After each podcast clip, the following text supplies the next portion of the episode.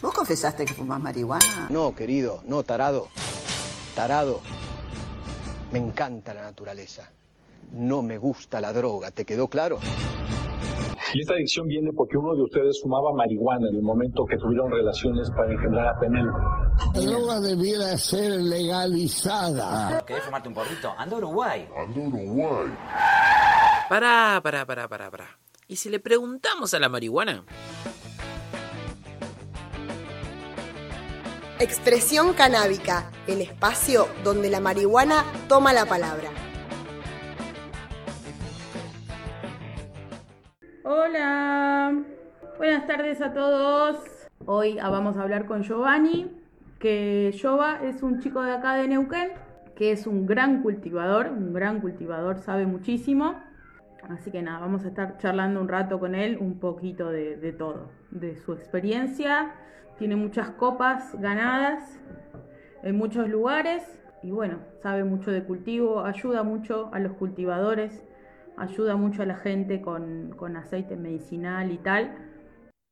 Hola, ¿cómo va? Buenas noches. Hola amigo, bienvenido. Muchas gracias. ¿Todo Gracias bien? a vos. Muchas gracias a vos por estar ahí. Acá estamos, acá estamos firmes, firmes, justo para armar un churrito y ya Muy bien. Dispuesto, a charlar contigo. Bueno, amigo, muchas gracias eh, por, por la buena onda, por coparte, por participar de, de esta nueva iniciativa. Muchísimas gracias. Creo que se vienen generaciones de cultivadores mejores que las anteriores y podemos hacer que entre todos, entre cultivadores nuevos, viejos, gente que está en la movida, gente que no está en la movida, gente que necesita aceite, gente que le gusta fumar por ocio, creo que si ponemos cada uno nuestro granito de arena y en vez de estar eh, preocupados en lo que falta, nos concentramos en lo que tenemos y le damos para adelante, creo que hay una muy linda comunidad canábica que, que ya está formada y que está en nosotros poder sostenerla. La verdad que estoy convencido de eso. Así que vamos arriba, que, que se, está, se está haciendo cosas muy lindas por, por el cannabis en la región. Desde antes que nosotros, pero digo, está en nosotros y en los que vienen sostener justamente esa movida linda que han armado referentes justamente como Gusti, ¿no? Sí, tal cual, por supuesto. Sí, sí, sí, sí. Es una historia que, aunque no parezca, tiene sus cuantos años. Hay, hay gente militando y luchando hace muchísimos años. Lo que pasa que creo yo, ¿no? El hecho de que sea todavía eh, hasta el día de hoy eh, para el Estado y para las leyes sea ilegal, eh, bueno, a veces uno tiene que cuidarse de ciertas cosas. Es ilegal Pero no para nosotros. Hay que pelear mucho, sigue, sigue faltándonos mucha pelea y, y no frenar. Claro que sí, amigo. Cuando me dijiste participar al toque, sí, más vale, porque esa es la onda, ayudar eh, lo más que podamos, o sea, haciendo difusión, o sea, o, o sea, apoyando, apoyando un emprendimiento. Los que por ahí no me conocen, eh, nada, pueden contar conmigo. Y creo que los que no te conocen también, sos muy generoso, amigo. Sos muy generoso. Y me parece que tanto el que te conoce como el que no puede obtener eh, cualquier tipo de respuesta favorable o ayuda de tu parte. Por lo menos es lo que observo Sí. desde aquí. Escúchame, bueno, me gustaría que la gente que por ahí no te conoce tanto te conozca un poquito más y nos cuentes, nos cuentes un poco tu historia, eh, dónde empieza, cómo arranca esa militancia, esa cultura canábica en vos. Habría que remontarse a mis abuelos que nunca conocí, ¿viste? Porque lo loco, por ejemplo, eh, mis abuelos cultivaban la tierra, ¿viste? En Italia. Y, y eran de una zona de mucha nieve. Entonces, los locos tenían seis meses para cultivar. En seis meses tenían que hacer el cultivo del año, de lo que era trigo, de lo que era poroto, de lo que eran todas esas cosas para comer. Y a mis abuelos los agarró la Segunda Guerra Mundial y mi abuelo tuvo que, combatir, digamos, a las fuerzas de, de- del eje, digamos, y, y nada, eh, se cagaron de hambre, se escaparon de- del hambre de Italia, se vinieron para Argentina y un poco se remonta a la herencia de ellos, de que ellos trabajaban la tierra y cuando uno Ajá. tiene, tiene en la genética algún familiar que ha trabajado la tierra, de pronto cuando trabaja la tierra se siente algo diferente, como un recuerdo, una memoria genética, ¿no? Y creo que un poco se remonta ahí el, el tema de, de dónde viene la gana de cultivar tal vez, y otro poco la militancia tal vez sea, sea una, un producto de cantación, de haber hecho un hueco en mi vida, de haberme dado cuenta que, esto estaba bueno no solamente para mí, de abrir un poco más, un poco más las puertas, digamos, un poco más el conocimiento, de haber tenido profesores muy buenos que saben mucho y que me enseñaron a enseñar todo, a, transmitir el, el a transmitir el conocimiento, y también tiene que ver con eso, ¿no? Eso es un poco eh, la creencia que yo tengo en, en la ley de abundancia, digamos, que, que todo viene a mí por, por pensar en abundancia y por no ser tacaño con nada de lo que, de lo que hago, tratar de, de devolver lo que recibo, o más. Así vienen. No es que yo sea, no es que a mí me, me- a mí medio como que me obligó eh, la vida a militar. Porque yo estaba muy bien en el anonimato, estaba, estaba sacando cultivo, estoy, estaba y siempre estuve haciendo todo muy bien y prolijo, pero meterse un poco en esto fue como que la vida me, me obligó un poco también, ¿no? Porque ¿qué iba a hacer? Iba a quedarme en el anonimato haciendo flores ricas y, y llenando mi ego y, y ganando copas y pues no, eso no tiene ningún sentido, no vale de nada, no sirve de nada, Bueno. a mí no me sirve de nada. No, por supuesto. Hay gente que lo hace, por eso digo, qué, qué bueno que lo veas de esa manera y que hayas llegado a ese pensamiento y esa creencia personal a través de, supongo que de los años y de las experiencias, de la gente que habrás conocido en el camino. Viajaste mucho también. Sí, hace mucho. Y también justamente eso, la gente me ayudó mucho a abrir la cabeza. ¿Por dónde anduviste, Jova? Anduve mucho en Chile conociendo de punta a punta cultivadores chilenos de muy alto nivel. Te estoy hablando de campeones de 20 o más títulos de todas las copas que pueda conocer en Latinoamérica. Y Ajá. ellos me enseñaron, ellos me enseñaron justamente muchas cosas con, con el cultivo, con, con extracciones. Me, me hicieron, me llenaron de contactos de hermanos chilenos que eso una vez que lo adquirís como que no se desprende más porque uno se porta bien con la gente, hace más conexiones. Conozco muchos, muchos grows de Chile que, que son hermanos a los que sé que puedo caer y, y- siempre con los brazos abiertos me van a recibir. Y después viajé mucho acá en Argentina también, todo lo que es parte la parte central del país, de punta a punta, haciendo contacto. No solo, no solo digamos, ahora esta última parte de mi vida, canábicos, digamos, con emprendedores o cultivadores, organizadores de la movida, sino también con la música, ¿no? Con la música viajé mucho. Sos un gran músico, amigo, también.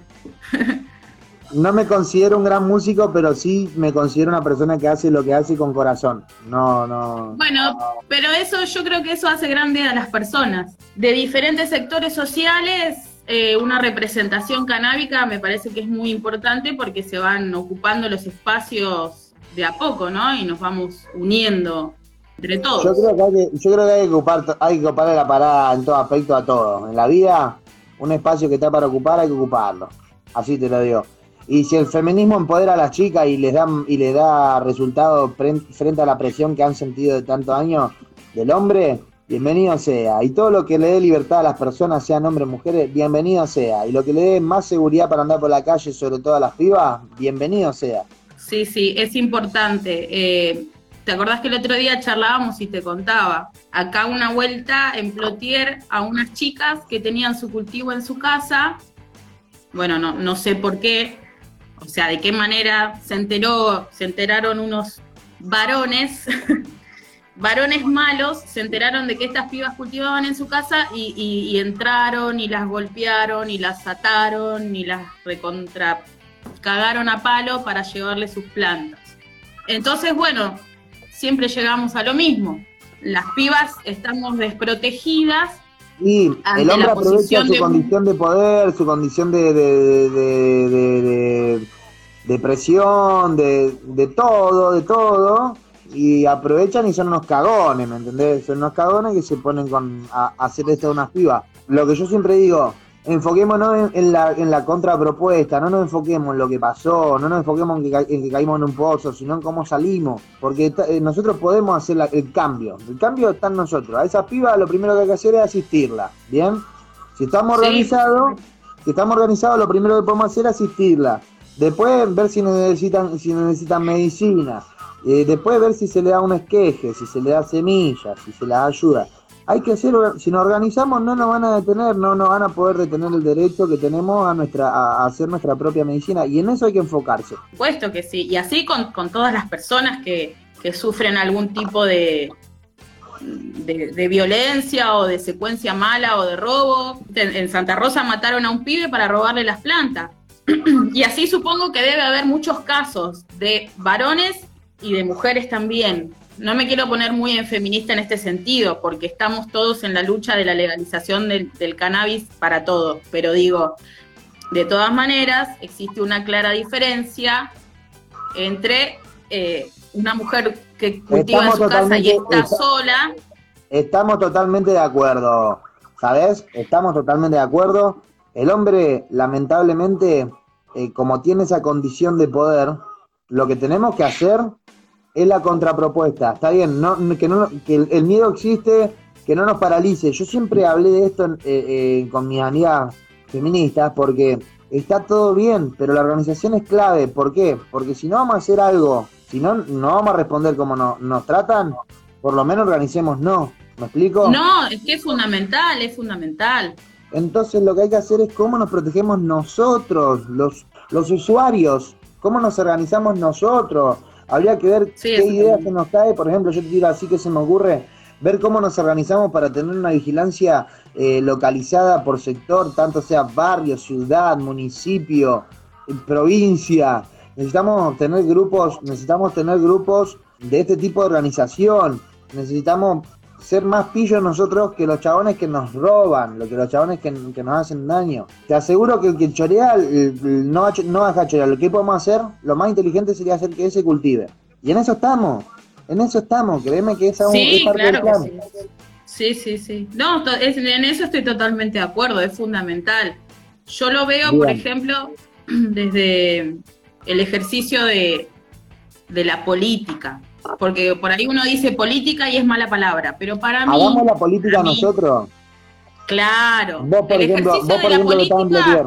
Vos, por ejemplo, estás en. Y bueno, vos tenés que, agarrar y ver, y ver quiénes son los más o menos cultivadores en serio y que sabés que son más o menos responsables y que nos, podrían, nos podríamos apoyar en caso de una contingencia de esta manera o, de un, o lo que fuera conocerse, conocerse con los cultivadores, cómo y cómo y cómo se puede seducir a cultivadores para que vayan a un lugar a conocerse y hacer catas, hacer intercambio de esquejes, intercambio de semillas. Sí, eh, o de información simplemente, de información. Hay gente que no sabe y que necesita información. Y la unión hace la fuerza, la unión hace la fuerza. Después cuando te quiera acordar son 20, 30 personas que hacen una organización civil sin fines de lucro, una ONG, y están peleando por alguna buena causa y hasta tienen eh, toda una, una base de, fundamentos que los defienden ante el, Estado y ante este tipo de personas porque eh, ustedes luchan por una buena causa. Y así la organización es la clave y el, todos los días levantarse y trabajar un poquito más. Eso seguro, en eso estoy totalmente de acuerdo. Yo también pienso igual. Y no hay que enojarse con los chabones que quieren comprar, porque hay gente que no quiere cultivar y eso van a comprar, sea del mercado negro, sea de, del paraguayo, o sea del que cultiva flores ricas y las vende. No hay que enojarse con esa gente, de verdad. ¿Qué le vamos a hacer? Si es, esa gente quiere, quiere hacer eso, está bien. Hay gente que se mete más en problemas por cultivar que por comprar. El tema está en que tenemos que convencer hasta el que se manda un tipo de cagada así con la gente que cultiva, de que él también tiene que cultivar y cómo mostrándole que le damos hasta los plantines para que se los cultiven. Hay gente que, que se le hace más fácil, mucho más fácil salir a robar. Sí, sí, sí, como en todos los sentidos de la vida. Sí, sí, pero para mí pasa por una cuestión de educación, que hay que educar a, la gente, hay que enseñarle, hay que transmitirle la cultura, de saber que es un espacio para todos, inclusivo, que no excluimos a nadie, que todo el mundo puede venir y preguntar y preguntar y preguntar y volver a preguntar y pueden venir a pedir semillas y pueden venir, hay que, creo que, que, que eso es lo, también es lo más lindo de todo esto, ¿no? De poder transmitir todo eso. Hay que buscar hacer un cambio, sin duda alguna. De eso se trata. Un cambio de, paradigma cultural en toda la sociedad entera. Vamos, vamos a volver un poco. no, pero escuchame, quiero que nos cuentes de vos, de, de, tus copas, de tus cultivos, cómo, cómo fue toda esa historia, en qué copas has participado vamos un poco más a, a- a los tecnicismos, por ejemplo, cuáles, cuáles fueron tus, tus mejores genéticas. La primera copa de la que participé fue la Copa Resinas de la Patagonia, el año pasado, con Resinas. Participé con una extracción de White Widow, con una extracción de Raspberry Diesel y con una extracción de, mm, creo que London Cheese, me parece, algo así. Eh, no gané Ajá. con ninguna, pero aprendí muchísimo, conocí gente recopada del ambiente y bueno, la verdad que yo no había hecho nunca una extracción, hice una extracción solamente para ir a competir. Pero la verdad que a mí me gustó mucho, me gustó mucho hacer la extracción, eh, aprender de extracciones y en ese entonces era un hueco total en mi vida hacer un, Kiev, hacer un, un dry sieve, hacer un rosin. Esto fue mm, el año pasado, más o menos eh, en mayo por ahí. Y mi segunda copa fue la Copa de la Manzana, su tercera edición, de la cual eh, fue mi primer mm, copa que presenté en muestras de flores y bueno, saqué un primer premio en interior. Y ahí me voló la peluca, me cayó, me, me, me cebó, me impulsó y tuve la suerte de que con esa copa escribir a los chicos de BCF, todo, y bueno, a partir de ese momento me apoyaron y me apoyan en todo los chicos de BCF en cuanto a cultivo, a competir, a las copas y eso. Mi segunda Copa de Flores y mi tercer Copa en la que participé fue la Copa eh, Añeja de Mendoza, en la cual no hice podio, pero también eh, ahí lo conocí a Mariano y conocí a los chicos de la chacra. Entre otras cosas, charlando en el hotel, le dije, chicos, ¿puedo ir a Chile y juntarme con ustedes y que me enseñen a hacer lo que ustedes hacen? Y me dijeron que sí, que claro, que éramos parte de, la familia, que estaba mejor que vaya. Mi tercer copa de, de flores, en todas mandaba la misma, ¿no? Mandaba una Super Lemon Haze, que es una de las, de las, de las genéticas que a mí más me gustan. De hecho, a mí yo me defino como la Super Lemon Haze, o sea, con, con esa robustez, ese pegue, ese aguante ante, la, ante, ante el frío. eh, me encanta, me encanta fumar Sí. Super Lemon Haze. Tiene excelentes críticas tu Super Lemon Haze. Qué buena He onda. escuchado, Sí. he escuchado que, que le ha encantado a tantísima gente. Sí, la verdad, la verdad es que pegué muy buena onda con la Super Lemon Haze y la entendí así a, tempra- a temprano, porque a veces me cuesta 5 o 6 veces una planta para más o menos entenderla. Y a la Lemon la, la entendí más o menos rápido. Ya la segunda que saqué salió campeona y a partir de ahí eh, ese feno lo guardé, lo tuve, lo tuve hasta hace muy poco tiempo, en el cual decidí desprenderme y regalé a algún- algunas personas, algunas personas, pero no con la idea ya de volver a, a recuperar ese feno, eh, sino soltarlo, porque la verdad es que eh, a veces si no también no te abrías a lo nuevo y te colgás en ese, en ese viaje, es como es como el amor de verano, ¿viste? Tener que, tener que ir a eso y, y seguir, digamos.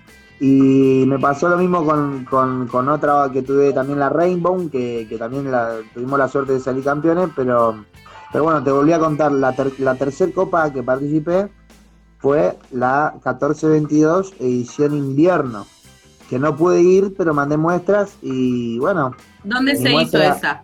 en, Boe- en Aedo se hizo. en Ah, en Buenos Aires. Sí, Ujú. estuvo buena. La cuarta que participé fue la del Plata.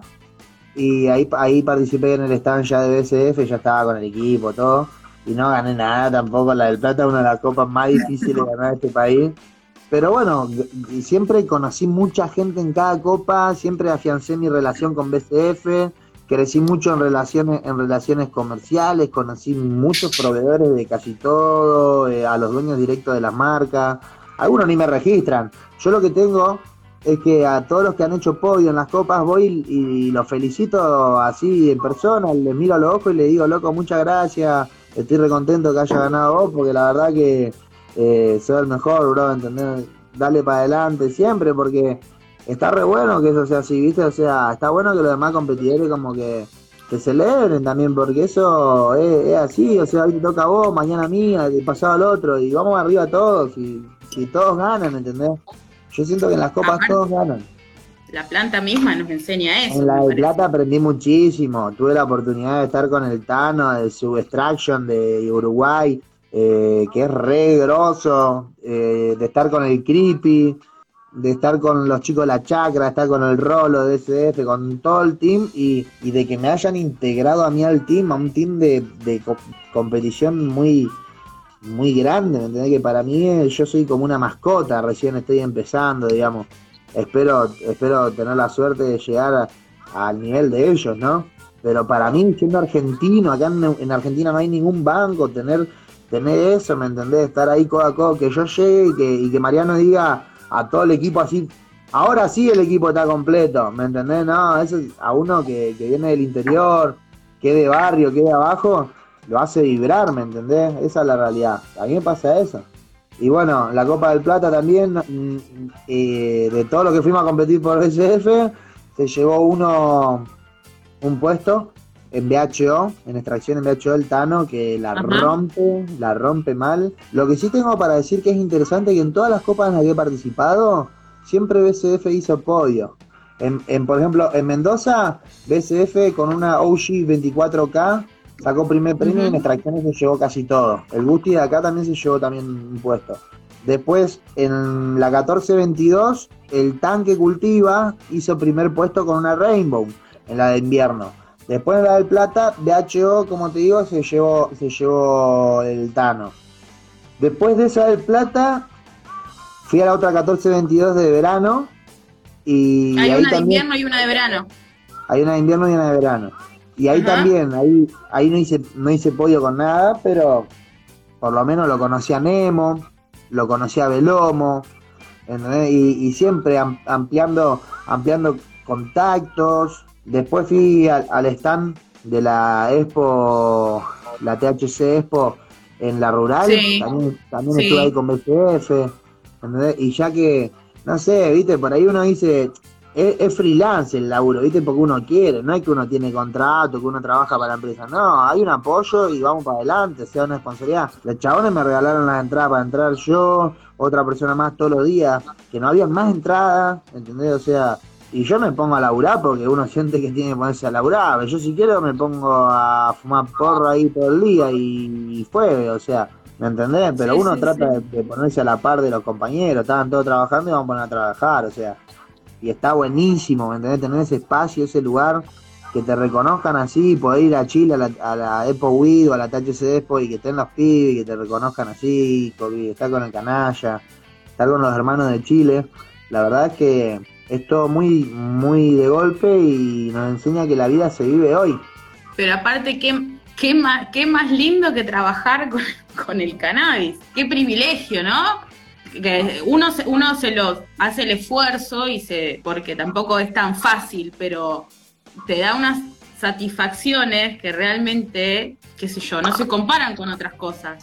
Trabajar de, de lo que a uno le gusta, de lo que a uno sabe, capaz que sabe poco pero va aprendiendo, eh, de poder ayudar a un montón de gente, de poder enseñar, de poder recibir conocimientos de gente resarpada, de compartir esos espacios, porque es, es un mundo tan amplio el del cannabis, más allá de, de las copas y las competiciones que están bárbaras. Eso es nada, eso no es nada. Eso da pena. El canalla en sí es mucho más grande que todo, que todo, que toda la humanidad. Es más grande que la humanidad en sí.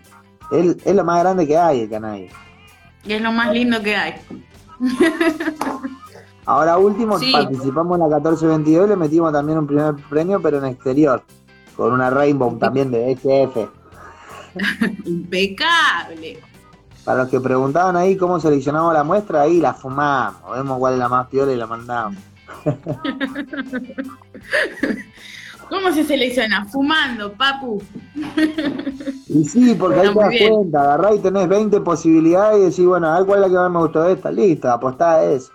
Bueno, pero por ejemplo, cuando, para contarle un poco a la gente que quizás nunca tuvo la posibilidad de ir a una copa, yo fui a una, eh, no a participar, pero eh, fui a una de Bahía Blanca que hicieron eh, la gente de Bahía en Flor hace muchos años, una de las primeras copas cata, y nada, era la primera vez que iba a una y nada, quedé fascinada, muy fascinada, pero por todo en general, por el ambiente que, que existía, eh, de la gente que iba a participar y la gente que eh, iba porque era como un día de campo, ¿no? Empezaba, eh, la copa empezaba a la mañana y terminaba a la tarde.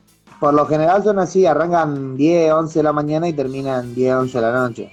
Si los niños jugaban y los grandes eh, compartíamos experiencias y charlas y conocimientos y en un lugar se daba la competencia, pero es un ambiente muy, muy ameno y muy copado para todos. O sea, no es que eh, las competencias son para los, cultivadores, los competidores, no, es, son lugares que, que, que es de, de familia canábica también, ¿viste? Y eso está genial, que me parece hermoso que se dé también. Porque eso también hacia la cultura canábica, eso demuestra que no somos unos loquitos que vamos a fumar porro, no. Hay Acá en la una... Patagonia está buenísimo el ambiente. Como yo te decía hace un rato, hay que seguir, hay que seguir cuidando el ambiente que tenemos y, y no dejar que, que los egos nos confundan. Posta. Hay que ser patagónicos. ¿entendés? Identif- identificarnos como, como un- una legión de cultivadores diferentes acá, ¿entendés? Del fin del mundo. Sí, sí. Posta. Aparte hay, hay, bueno, yo por ejemplo acá lo que estoy viviendo en Plotier es que hay un montón de, de gente joven empezando a cultivar, que están plantadísimos los pibes. Yo cultivo, pum, y, y dale, y no me importa nada, y yo quiero cultivar. Y, y gente súper joven, 18, 20 años, ¿viste? Que, que tienen las cosas muy claras, ¿viste? No, yo voy Es a que los cultivar. chicos pum, saben y- cultivar re piola. Los pibes saben cultivar mejor que los viejos. Los viejos están. eh, los pibes manejan los celulares, agarran los, los videos. Ah, mirá cómo se hace esto. Ah, mirá cómo se hace esto otro. Pum. Van y lo prueban. ¿Entendés? Los pibes tienen. eh, nada. No, pero están muy bien, digo. Yo la verdad que, que- los respeto y los admiro mucho porque tienen una seguridad y, y una claridad de las cosas. Decir, no, yo. Aparte está lindo charlar y conocer a la gente, más allá de- del hecho comercial de tener un grow shop. A mí me gusta eh, hablar con los pibes y las pibas, porque también han venido pibas eh, queriendo cultivar por primera vez pero me encanta su actitud, ¿viste? Su actitud, es, es- me, me, me flashea, me fascina decir por ahí, che, ¿y qué onda? ¿Vas a cultivar en tu casa? ¿Qué onda tus viejos? Ja, a mí no me importa nada, yo voy a cultivar. Sí. Está re bueno que, por ejemplo, yo cuando tenía la edad de ellos, ni en pedo me plantaba así, ¿entendés? No, ¿sabes, Barda, en lo que nos metíamos? Olvídate. Hay pibes que no saben, no van a saber nunca lo que era fumarse un paraguas, ¿me entendés? O ir a la villa a pegar. Y yo celebro eso, yo celebro eso, loco. Celebro que los pibes estén Sí. cultivando, que, que sean buenos cultivadores. Quiero que sean todos campeones. Quiero, quiero que en cada copa aparezcan 15, 20 pibes más y me digan, eh, gordo que no conoce nada. Y así, plum, de pronto tener una cruz así resarpada y que salga campeón uno de eso. Y que, eh, loco, como a mí me pasó yo decir, che, loco, yo gané esta copa, pero yo se la debo a este chabón, ¿me entendés? Que me enseñó todo. ¿Me entendés? Que agarre un pibe y diga, eh, loco, yo gané esta copa, soy de San Juan, pero yo lo sigo al gordo que no conoce nadie. Y la verdad que todo lo que hice me lo enseñó el chabón. Y gracias a vos, loco, y capaz yo ni lo conozco al chabón, ¿me entendés? Me dice, la respuesta de los pibes en la red a mí me, me sorprendió impresionante, porque yo sabía que en un momento esto llega a los pibes y los pibes te desparraman la red social como nada que ver con nosotros. Nosotros somos muy siome para manejar las redes sociales. Sí, sí, sí. Bueno, pero también venimos de, venimos de vivir otras épocas y otras situaciones, otras circunstancias. Yo me acuerdo que empecé a fumar a los 17 años, hace 15 años atrás, y era como terrible, o sea, era de- demonio, Satanás, sal de ese cuerpo, ¿qué haces? Droga. Y era, era horrible, porque vos decías, "¿Cómo, puta, ¿cómo puede ser que por estar fumando una planta, entonces todo este quilombo y aparte porque no había tanto acceso a la información como hay hoy, porque no conocíamos a tantos. Yo en esa época conocía a un solo cultivador, que era un chabón grande, que cultivaba hace muchos años, pero después el resto de los pibes Ajá. fumábamos paraguas. yo no conocía a ninguno, no había forma. Uno solo y después empecé a conocer cultivadores, pero después, pasados cinco o seis años. Pero Igual no te cambia tiempo- nada conocer unos cultivadores, porque puedes conocer 20 cultivadores que no te tiran ningún centro, ¿me entendés? O sea, tam- también hay que hacer referencia a esto. No son malos Hay cultivadores que, enseñan, eh, pará, pará, no son malos cultivadores que te tiran un shade de las cosas como hacen, realmente como las hacen, que lo que nos somos re poco, ¿entendés? Yo pertenezco a ese club. Antes era peor. No existían los grow shops prácticamente, ¿no? O sea, nada, no se hablaba, era todo a Y escondidas. habías un shop y te caía la policía. Sí, pero seguro. Ahora hay que aprovechar el ahora. Justamente este mensaje. Aprovechemos que ahora es diferente y rompámosla. Hay que romperla toda. che, que bueno, amigo, me encanta, me encanta todo, todas tus palabras, tus conocimientos y que compartas y, todas esas cuestiones, que ayudas mucho a la gente, ayudas mucho a la gente desde todos los puntos, porque ayudas a la gente desde los cultivos, aconsejando cómo tienen que ser los cultivos o dándole tips de cultivo interior o de exterior o lo que sea, con, con semas, con genéticas, con tal, que me parece muy importante alguien que tenga tanta llegada tanta gente, porque también hay que decirlo, vos te hablas y te comunicás, haces vivos por Instagram y tal, con gente de todos lados, de Uruguay, de Chile, de España, de qué sé yo. Yo vine, yo vine a hacer el comodín que, que conectó un poco Chile y Uruguay, porque estaba faltándole eso, ¿me ¿entendés? Y yo conozco la movida de Uruguay, conozco la movida de Chile, pero Argentina nos está faltando empaparnos de las movidas de ellos y justamente pasar un escalón un poquito mejor, ¿me entendés? Porque son, es el país que más millones de habitantes tiene y más tierra tiene, y posta que podemos ser un polo tan grosso de producción y de ayuda a la gente, porque en serio, la ley de Argentina, dentro de todas las cosas malas, un ítem dice que el aceite hay que, tiene que ser gratis, y yo lo apoyo eso. Me Claro. parece la, me- la mejor idea del mundo, pero hagamos la Es realidad. que es parte de la salud pública, es parte de la salud pública. Exacto. Vos vas a un hospital y si no tenés obra social, te dan medicamentos gratis. Bueno, Yo quiero, el yo aceite, es, quiero, el aceite es otro medicamento. de eso se trata, no estar separados, nos equivocamos, pedimos perdón y seguimos, loco, seguimos porque somos, estamos jugando en el mismo equipo. Entonces, esto, esto es lo que, lo que yo planteo un poco. Tratar de hacer la escuela, la escuela de abajo para arriba. O sea, ¿y cómo reforzamos? Y bueno, lo primero que yo sé que puedo hacer es dar conocimiento, que el conocimiento a mí no me cuesta nada más que ego. ¿Me entendés? La gente que no suelta el conocimiento es por ego. Viste que ahora se viene la primavera. ¿Qué pasa eh, la primavera? Porque me decís, está bien la primavera, bien la primavera. ¿Qué pasa? Decime. ¿Qué pasa? ¿Qué pasa en la primavera? Hay que ir a plantar afuera. Escuchame, quiero saber, ¿qué consejos más que a vos te parece que más, más copado tener en cuenta en cuanto al cultivo de exterior y empezar a plantar en, y salir de los indoor y ir al exterior? ¿Qué me puedes contar Mirá. de todo eso? Ahora, escuchen bien porque lo voy a decir una sola vez. Ponen a crecer antes del 10 de septiembre lo que quieran ustedes, dos meses de crecimiento, tres meses, hacen plantones si quieren una plantita chiquita. Y la sacan, algunos la sacan ahora en agosto.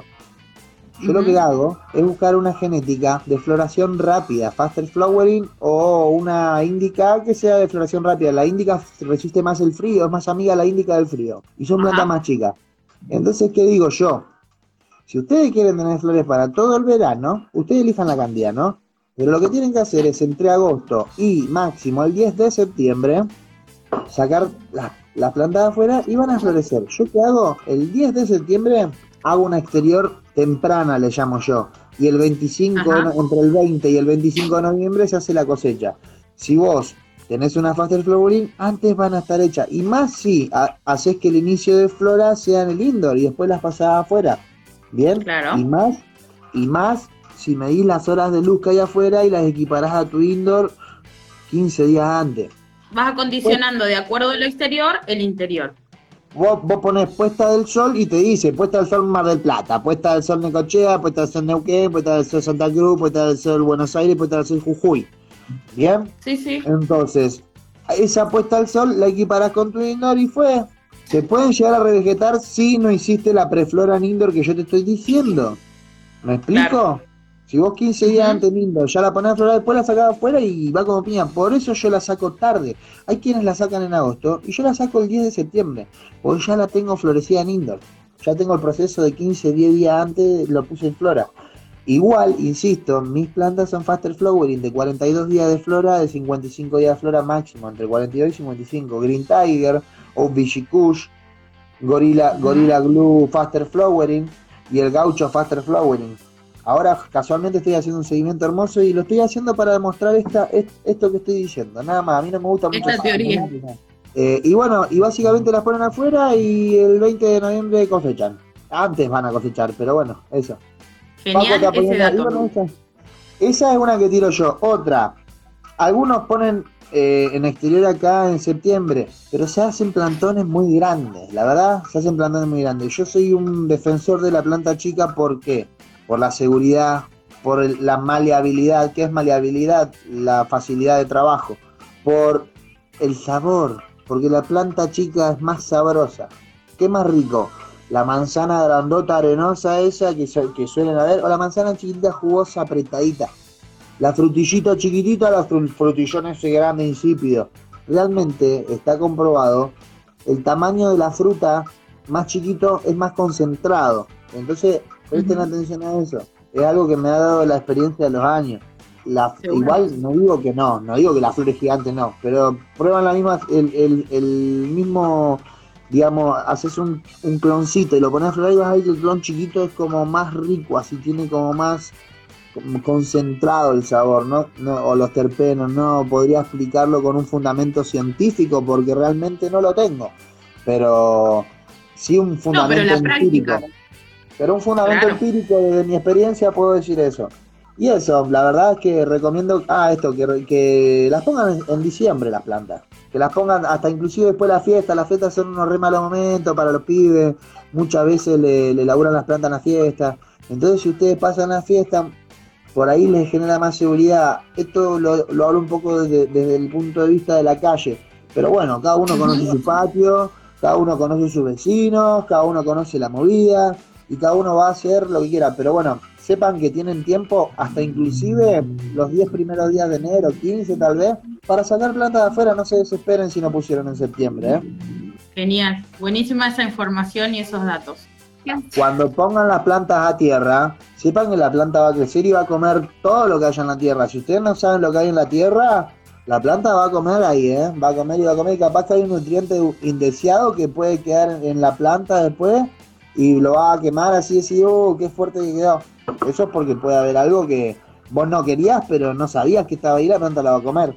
Tengan esas atenciones para con la planta, ¿saben? Siempre es preferible entonces usar macetas y tener el sustrato y, y- y la- el- Yo- los a mí me gusta mucho el exterior en maceta, no te, no te lo voy a negar. A mí me gusta el exterior en maceta, pero si hago exterior a tierra, lo que quería decir es que simplemente utilicen micorriza y nada más, que no papeen tanto, porque acá la tierra del valle está buena. Si En no, general, si, no, si no va a quedar sobrealimentada. Se los digo por experiencia, a mí me gusta mucho el sustrato súper cargado, ¿eh? Cuando, eh, nada, chi- eh, chivo, conejo, eh, gallina, murciélago, gu- guano de cormorán imperial, eh, guano fosilizado al norte de Chile. Me gusta usar proporciones y, te- y tirárselo al, al sustrato de entrada. O Ajá. Cuando hago el trasplante a maceta definitiva para flora, ese sustrato tiene es, esos tipos de alimentos. Pero no me gusta mucho agregarle bioestimulante, que pingue pan. Por ahí, si eh, la producción está apuntada para otra cosa, tal vez sí. Pero si es para el rico, el champion, no. No le pones nada, ¿entendés? Lo dejas bien rico, así como te digo. Ahora, si lo tirás a la tierra, particularmente hablando acá en el valle, no le pongas nada más que micorriza y, va- y vas a ver que, que, que alcanza. Gracias por estar y nos vemos. Adiós. De cada tanto me fumo un porro. La droga debiera ser legalizada. ¿Te gustó lo que escuchaste? ¿Querés saber un poco más o aportar algo? Comunícate con nosotros, nosotras y nosotres a través de Instagram en arroba flor del sur grow O por mail a flordelsurnqn.gmail.com Regodeate con los charutos y a la gilada ni cabida.